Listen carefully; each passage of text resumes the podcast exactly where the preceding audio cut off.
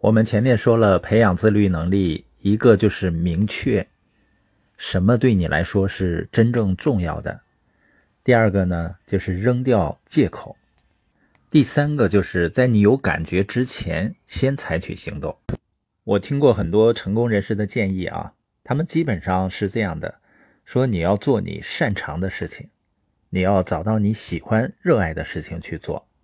我在我的领域呢是取得了一些成绩，但我仔细回想，我之前去开始我的创业过程，首先它不是我擅长的，因为我做的是一个需要跟人高度交流的生意。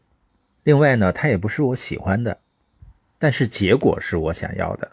我喜欢自由，喜欢拥有被动收入，然后呢，我的时间，我的生活就完全由我自己安排和掌控。如果我一开始就找我喜欢做的事情的话，或者我擅长做的事情，我发现我最擅长的事情跟很多人是一样的，就是找借口。而建立团队呢，一开始对于我来说既不喜欢也不擅长，我是硬着头皮去做的。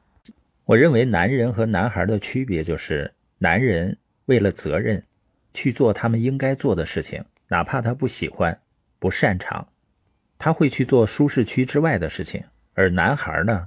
只会找自己喜欢的事情去做，比如我们一提起作家，都感觉他们是才华横溢，肯定是往座位上一坐呢就文思泉涌。但当你仔细了解他们的时候，他们也有不喜欢写的时候。但他们和普通人的区别就是，他越不喜欢写的时候越要写，否则的话，他们会说你什么事儿都干不成。每个人呢都有一个特别难以自律的薄弱领域。比如对我来说啊，运动是我不喜欢的。也许呢，你不喜欢打电话，也有人呢不喜欢这个，不喜欢那个。但我们知道，很多我们不喜欢的事情是我们应该做的事情。那我们怎么才能在喜欢它之前让自己行动起来呢？首先呢，我们要思考我不行动的后果。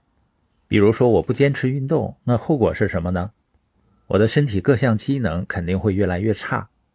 也就是说，身体健康状况有可能出现问题，但你我都知道啊，在这个世界上没有什么比拥有健康的身体感觉更好的了。当然呢，当我们想到后果的时候，会促进我们行动；但是当我们想到后半辈子都要做这件事情，还是会觉得比较难。那怎么办呢？就是我们只专注于今天做正确的事儿。我们团队的伙伴都有一个习惯，列每日清单。麦大爷说呢，成功的秘诀就隐藏在你每天的日程表里。当你看到一个人有着健壮的身体，或者有一个了不起的事业，实际上也不是多么了不得的事情，就是因为他每天都做了正确的事情，每天进步一点点，日积月累。关于找到感觉之前就采取行动的第三点呢？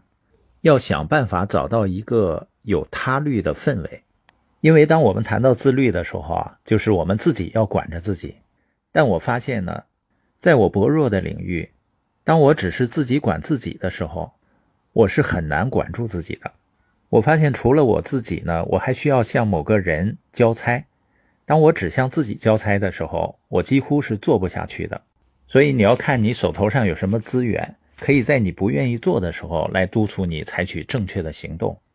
要有一些人能够看到你做或者没做一些事情，就像我团队中的一些伙伴组成了核心组员打卡群，在这个群里呢，不打卡的会被移除。大家也都希望成为一个学习者和行动者。当人们都在这个群里打卡，分享自己行动感受的时候，就会形成一种氛围。每个人感觉呢？自己的行动不仅仅是向自己负责，而且呢，也在向他人负责。我发现，不管你的自律能力有多强，你都能够通过这种方法让自己变得更加自律。